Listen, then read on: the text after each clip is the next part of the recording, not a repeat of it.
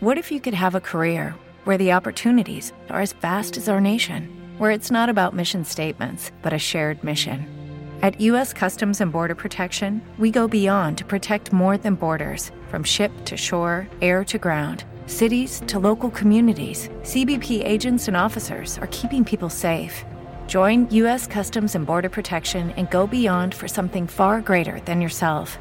Learn more at cbp.gov/careers.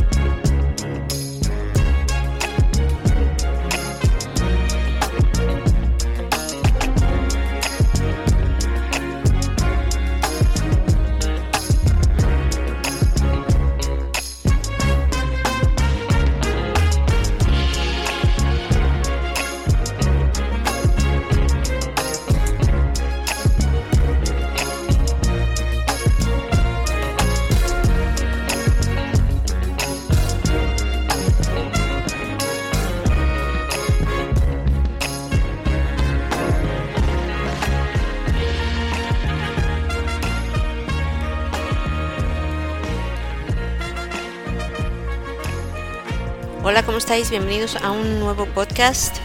Hoy vamos a hacer algo muy interesante, bueno, a mí me lo parece por lo menos, y es que vamos a... em, os voy a plantear un reto, el reto de unir los puntos en un juego de ingenio. Ya veréis qué divertido. Este podcast y esta entrada de blog em, son los primeros de una serie que voy a hacer sobre los llamados asesinos en serie para mm, el apartado de criminología y victimología en, en mi página web. Y mm, bueno, vais a ver que aunque esta entrada en particular implica muchos casos, no hablamos, no vamos a hablar solamente de casos de asesinatos en serie, vamos a ver otros casos y contextos diferentes, pero digamos que es una primera aproximación al resto de las publicaciones que voy a hacer sobre esta materia.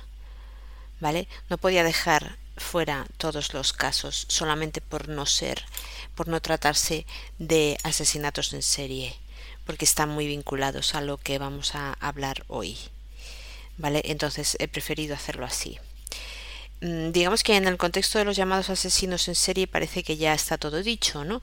Y es curioso cómo a la población mundial se le ha ido aleccionando ya adoctrinando sobre eh, bueno pues en una serie de conceptos no durante décadas con una información concreta y unos datos concretos con respecto a esta forma de matar que tienen algunos no y tanto es así que a día de hoy ya es difícil encontrar personas profesionales o no, criminólogos o no, que tengan una forma de pensar diferente de lo establecido, ¿no? Y sin embargo hay voces disidentes, ¿eh? que nos están dando versiones diferentes de la historia, que no tienen mucho que ver con la versión aceptada eh, mayoritariamente ¿eh? y que nos repiten hasta el hartazgo a través de la pantalla. Hoy no voy a dar muchas explicaciones sobre lo que he hecho en esta primera entrada. Me voy a limitar a leer un listado de casos con unas características concretas desde la perspectiva del suicidio o de la muerte accidental, porque este podcast se llama así, la pertinencia del suicidio y de ciertas muertes extrañas. Entonces vamos a verlo desde esa perspectiva, de la perspectiva del suicidio o de la muerte accidental de alguno de los protagonistas de la historia, de las diferentes historias que os voy a leer. Como digo, voy a, leer un listado de casos, ¿vale? Y voy a dejar que seáis vosotros los lectores o los oyentes eh, los que, que, saquéis vuestras propias conclusiones sobre, sobre la pertinencia del suicidio o de ciertas muertes extrañas. ¿no? Y me gustaría que lo hicierais con perspicacia, intentando ver un poco más allá.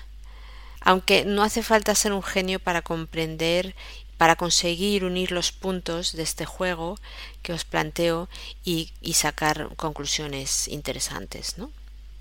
Igualmente tampoco hace falta ir muy lejos para cuestionarse porque ninguno de los expertos en criminología que conocemos ha observado nunca este fenómeno desde este punto de vista y por qué se limitan a repetir como robots uno detrás de otro la versión oficial y aceptada de cada historia sin ir un poquito más allá es que solo hace falta ir un poquito más allá y leer un poco más e investigar un poco más solo un poco más no hace falta profundizar tanto para ver que las cosas no son como nos han contado.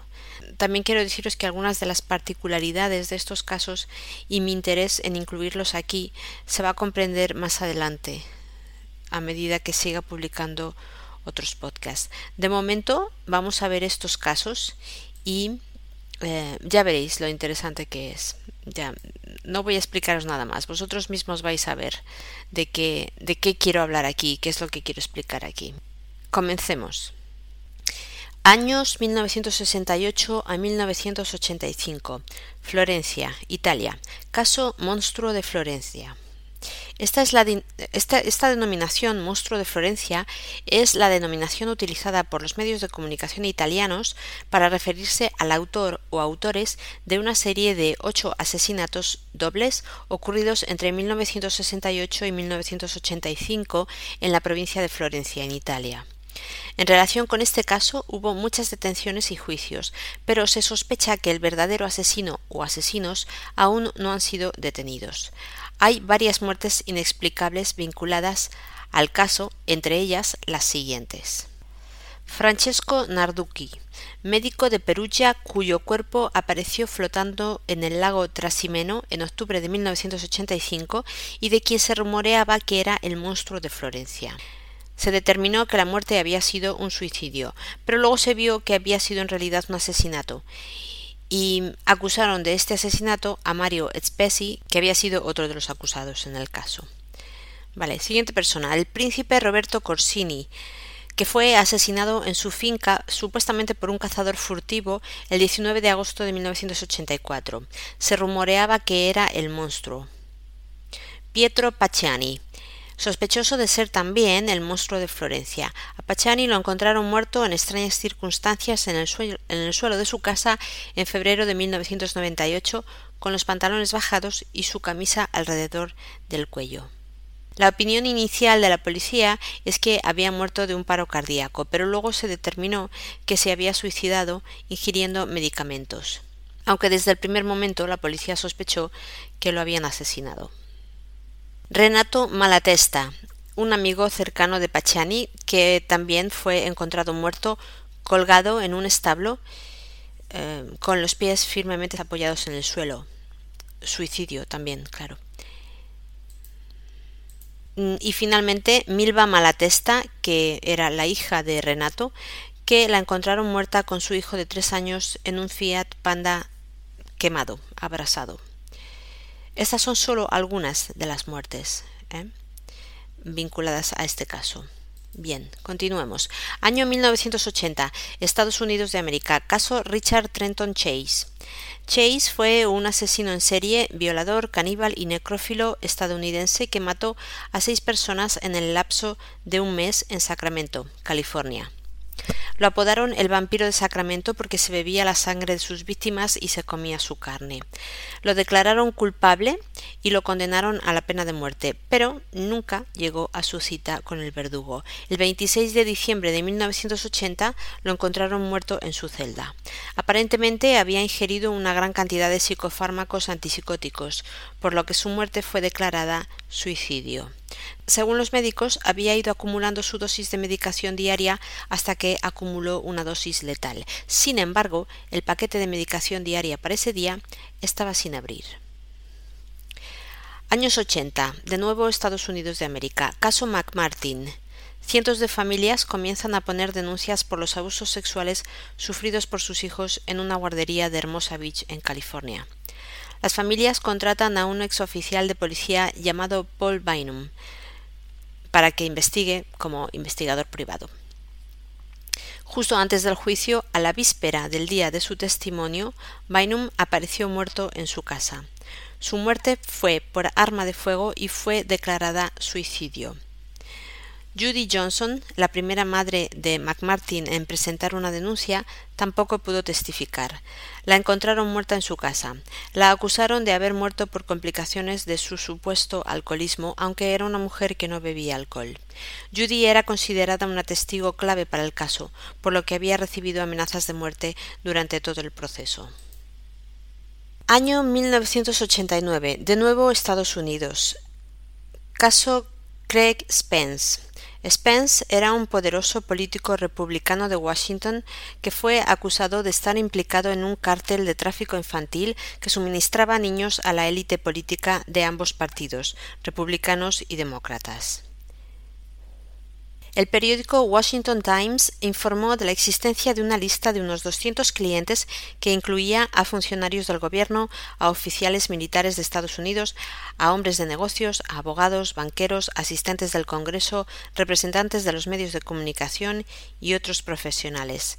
Las fiestas que Spence ofrecía a estos personajes formaban parte de una operación de chantaje sexual de la CIA. A pesar de estos primeros artículos en prensa, el caso pronto desapareció de los periódicos. Unos 20.000 documentos relacionados con el caso fueron sellados por orden judicial y la oficina del fiscal de los Estados Unidos emitió una orden de silencio, una orden mordaza, sobre la divulgación de la información. Craig Spence apareció muerto en un hotel de Boston menos de cinco meses después. Anteriormente le había dicho a un amigo suyo puede que desaparezca dentro de poco, será repentino, puede parecer un suicidio, pero no lo será. Año 1989, de nuevo Estados Unidos. Caso Richard Ramírez. Ramírez, el acosador nocturno, fue un asesino en serie estadounidense que mató a 14 personas en la ciudad de Los Ángeles entre los años 1984 y 1985. Durante la celebración de su juicio, una mujer miembro del jurado, Phyllis Singletary, fue encontrada muerta en su apartamento. El asesinato se produjo al más puro estilo Richard Ramírez. Acusaron a su novio de haberla matado. Su novio, sin embargo, muy convenientemente, se suicidó justo antes de que la policía consiguiera atraparlo. Años 1988 a 1991. Estados Unidos. Caso Franklin. El caso Franklin fue un caso de corrupción y tráfico de menores para la explotación sexual entre las élites políticas de los Estados Unidos. En el libro The Franklin Cover-Up, el senador estatal republicano John DeCamp nos habla de la muerte de al menos 15 personas asociadas con el caso a lo largo de los años que duró la investigación. Murieron investigadores, acusados y testigos. Entre otros, falleció el investigador jefe de los comités legislativos, Gary Caradori, cuya avioneta explotó en pleno vuelo. En esa avioneta llevaba una importante carga de evidencias del caso. Falleció asimismo Troy Bonner, uno de los testigos principales en el caso. Supuestamente murió de una sobredosis el mismo día en que tenía que testificar. Bonner había avisado de que lo perseguían y había sido amenazado de muerte. Año 1995. Bélgica. Caso Dutroux. Marc Dutroux es un asesino en serie belga acusado de estar vinculado a una red de pederastia y tráfico de menores. Fue condenado por haber secuestrado, torturado y abusado sexualmente de varias niñas y de haber matado a otras tantas. Bruno Tagliaferro era un conocido de Dutroux.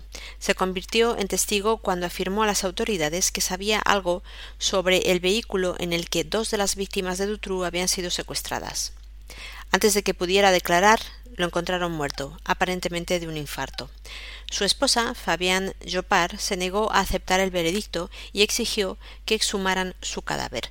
Las muestras enviadas a los Estados Unidos para su análisis mostraron que había sido envenenado. Poco después, su hijo adolescente la encontró muerta a ella también en su cama. La habían cremado. Increíblemente se publicó como un suicidio. Además de estas muertes, hay otras veinte muertes inexplicables relacionadas con Dutroux, entre ellas algunas de fiscales, como Huber Massa, y también policías y testigos oculares. Adjunto a la entrada del blog donde explico esto, podéis encontrar una lista de todas las personas que murieron en torno a Marc Dutroux. Año 1996. Estados Unidos. Caso Bomister. Herbert Richard Bomister fue un, un, presunto asesino en serie residente de Westfield, Indiana.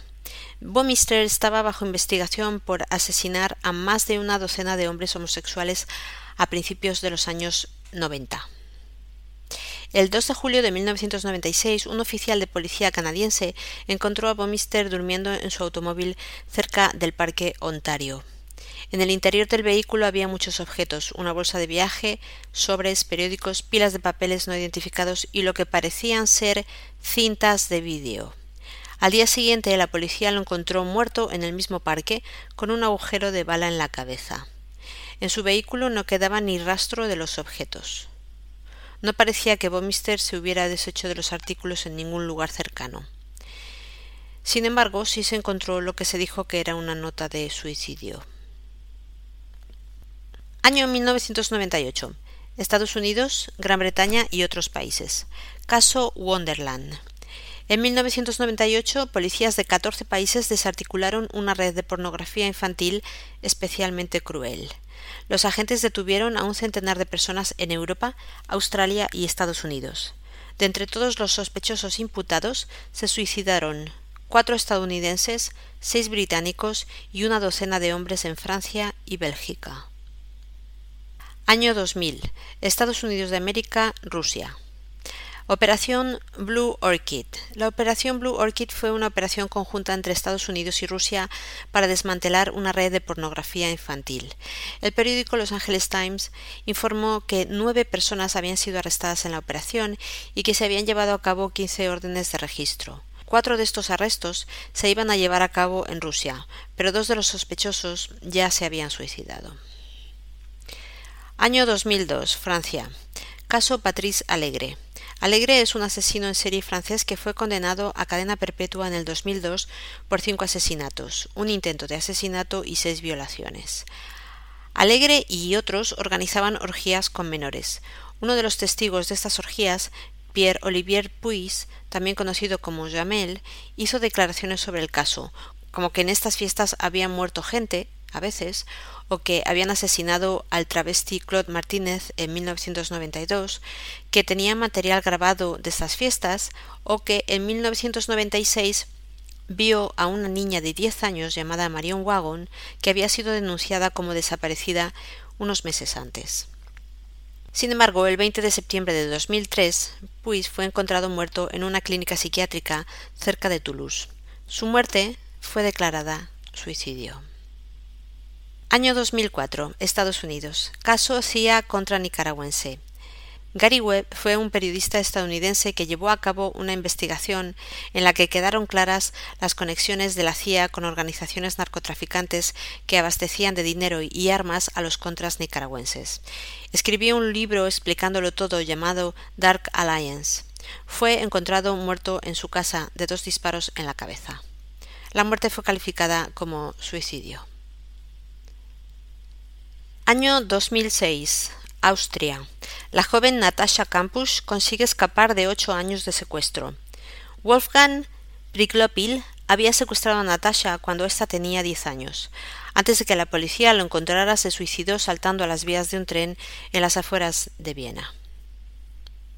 Años 2007-2017. España. Caso Gürtel. El caso Gürtel fue el caso de corrupción política más importante de la historia de España. Con relación al caso se registraron muchas muertes extrañas y convenientes suicidios, justo antes de declarar los acusados. Entre otras, solo entre otras, las muertes más sonadas son las siguientes. Rita Barberá fallece de un ataque al corazón. La exalcaldesa de Valencia y senadora Rita Barberá había sido relacionada con la Gürtel en 2009. La policía la había señalado como cabecilla de una supuesta trama de financiación irregular del PP en Valencia. Miguel Blesa, muerto de un tiro en el pecho. Blesa era expresidente del Banco Caja Madrid y se enfrentaba a una pena de seis años de prisión por el caso de las tarjetas Black. La posterior autopsia determinó que su muerte fue un suicidio. Antonio Pedreira, juez del caso Gürtel. Lo investigó durante tres años. Murió en 2015 tras un accidente cerebral accidente cerebral y 36 meses hospitalizado. A su muerte desapareció mucha información que estaba relacionada con el sumario del caso. Álvaro Lapuerta, ex tesorero del PP, tuvo un accidente casero en 2013, presuntamente, que le causó hemorragias cerebrales, de las que acabó muriendo en 2018.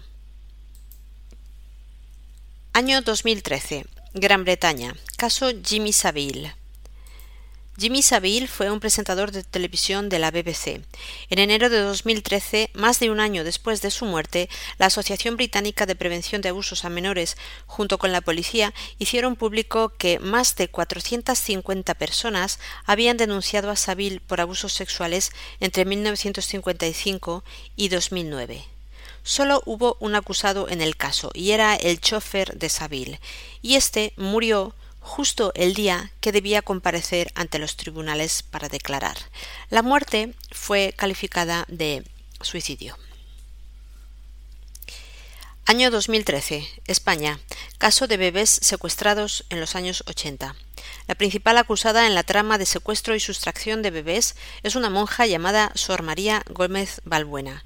Justo antes de declarar ante los jueces, informan desde el convento en el que vivía que Sor María ha fallecido de causas naturales. Tenía 87 años. Año 2015. Reino Unido. Caso Rotterdam. Entre los años 1997 y 2013, al menos 1.400 niños, la mayoría de ellas niñas blancas de entre 11 y 15 años fueron víctimas de abuso sexual en Rotterdam por parte de una banda de hombres británicos y pakistaníes. Hassan Ali, ciudadano británico de, 43, de 44 años y policía, murió en el hospital el 6 de febrero de 2015, una semana después de ser atropellado por un automóvil. En el momento de su muerte estaba siendo investigado por su supuesta participación en el escándalo de los abusos. Año 2015. Argentina. Caso Nisman.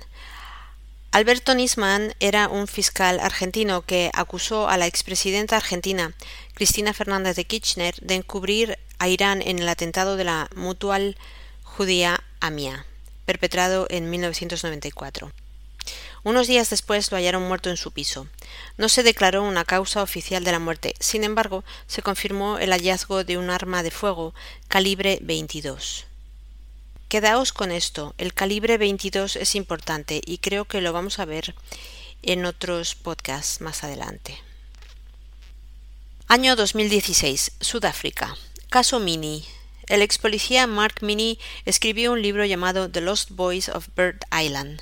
Era una extensa investigación que alegaba que, a finales de la era del apartheid, en Sudáfrica, los funcionarios del gobierno llevaban regularmente a niños a una isla cercana de la ciudad de Port Elizabeth para abusar sexualmente de ellos. Una semana después de la publicación del libro, Minnie fue encontrado muerto. La muerte se calificó de suicidio. Año 2018. Gran Bretaña. Caso Madeleine McCann. Madeleine McCann fue secuestrada el 3 de mayo de 2007 en un apartamento de vacaciones en la región de Algarve, en Portugal, donde estaba pasando las vacaciones con sus padres. Tenía tres años. En el 2018, Kevin Halligan, el detective privado de 56 años, contratado por los padres de Madeleine para investigar su desaparición, aparece muerto en su casa. De nuevo, la prensa lo desprestigia a él diciendo que su casa estaba llena de botellas de alcohol, que su muerte estaba relacionada con el alcoholismo y que le caía mal a mucha gente porque era un estafador. La verdad es que la policía de su rey adjetivó la muerte como de inexplicable, aunque después cambiaron la versión. Año 2019. Estados Unidos. Caso Jeffrey Epstein. Este caso fue un caso de corrupción y tráfico de menores, que recordaréis todos, en el que acusaron, detuvieron y juzgaron a uno de los controladores jefe llamado Jeffrey Epstein. Casualmente, Epstein muere de presunto suicidio un mes después de ser arrestado. Años 2011-2021. España. Caso ERE. El caso ERE es un caso de corrupción política que se cuenta entre los más importantes de la historia de España. Con relación al caso se registraron muchas muertes extrañas y convenientes suicidios justo antes de declarar los acusados.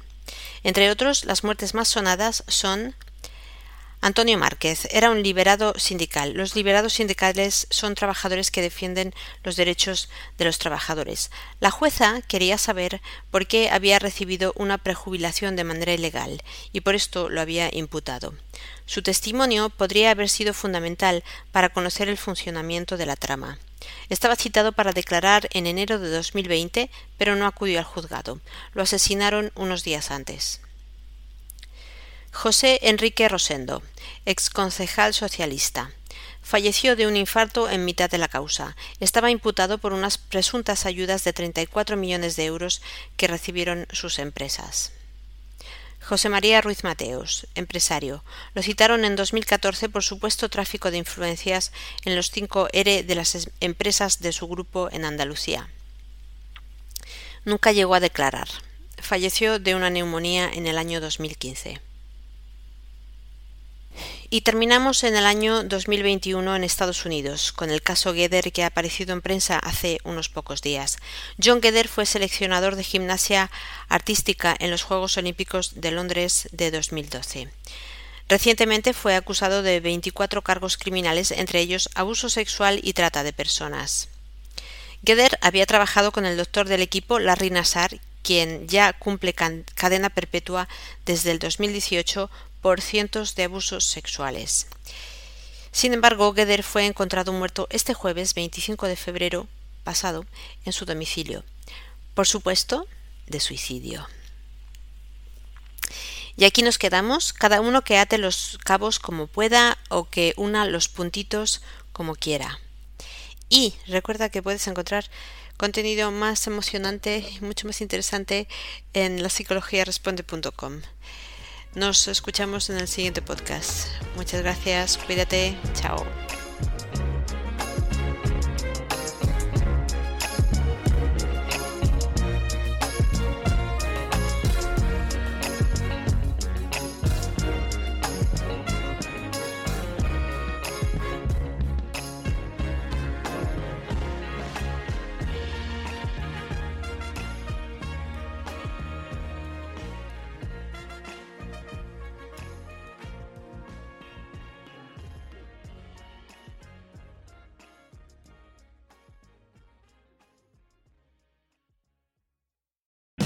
O'Reilly Auto Parts puede ayudarte a encontrar un taller mecánico cerca de ti. Para más información, llama a tu tienda O'Reilly Auto Parts o visita oreillyauto.com.